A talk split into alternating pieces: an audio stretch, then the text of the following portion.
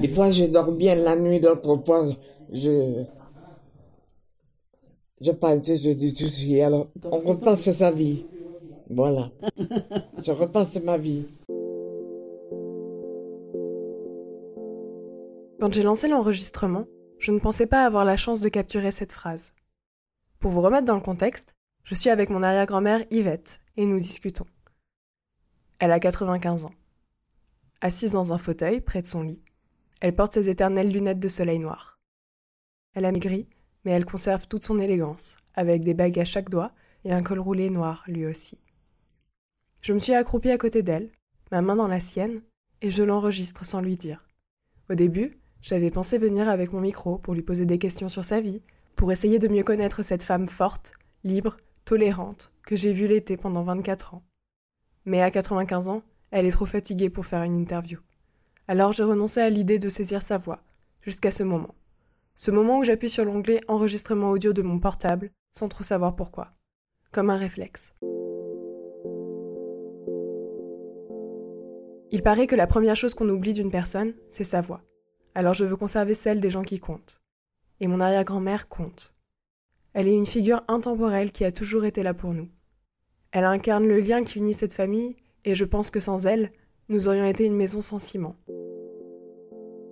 La conversation continue, glisse de sujet en sujet. Yvette se met à me parler des soins qu'elle reçoit quotidiennement, comment elle se fait épiler la moustache, laver.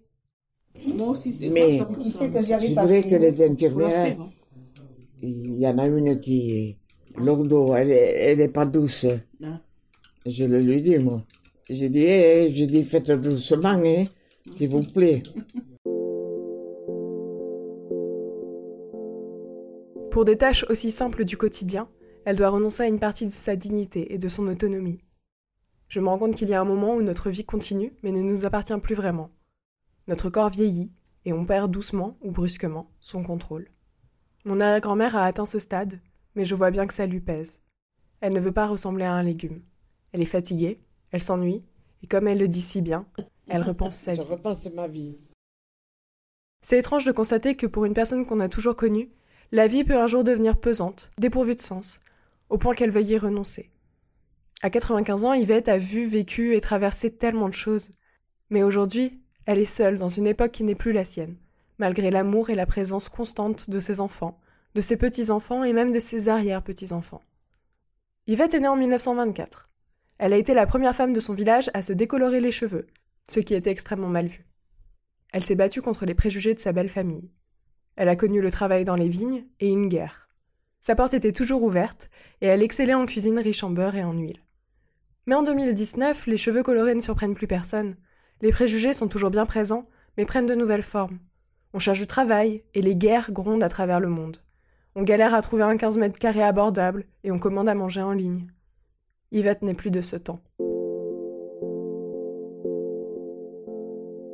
Début juin, mon arrière-grand-mère a fini par avoir ce qu'elle désirait tant. Elle est partie, nous laissant nous occuper de nous-mêmes. Ça faisait plusieurs semaines qu'elle avait arrêté de manger, par choix. C'est très courageux, et une fois encore, je l'admire pour cette ténacité. On s'est tous retrouvés à l'église de son village pour lui dire au revoir. C'était la première fois que j'assistais à un enterrement. Le soleil l'a accompagné de la chapelle jusqu'à l'antre fraîche du caveau de son époux. J'étais là, avec mon portable contre moi, contenant huit minutes de sa voix. Son corps, lui, n'était plus qu'une enveloppe vide, sans aucun sens, mais j'avais un bout d'elle avec moi, pour toujours. Ma oui. À petite bergère.